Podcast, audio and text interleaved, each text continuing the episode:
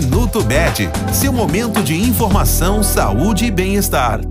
No mundo todo nascem todos os anos 15 milhões de crianças prematuras, ou seja, antes de completar 37 semanas de gestação. Uma gestação completa varia entre 37 e 42 semanas. No Brasil, de acordo com o Ministério da Saúde, a média é de 340 mil bebês prematuros por ano.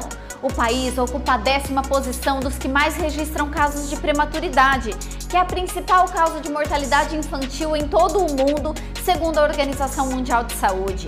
Por isso, para fazer um alerta e difundir informações sobre o assunto, 17 de novembro foi instituído como Dia Mundial da Prematuridade.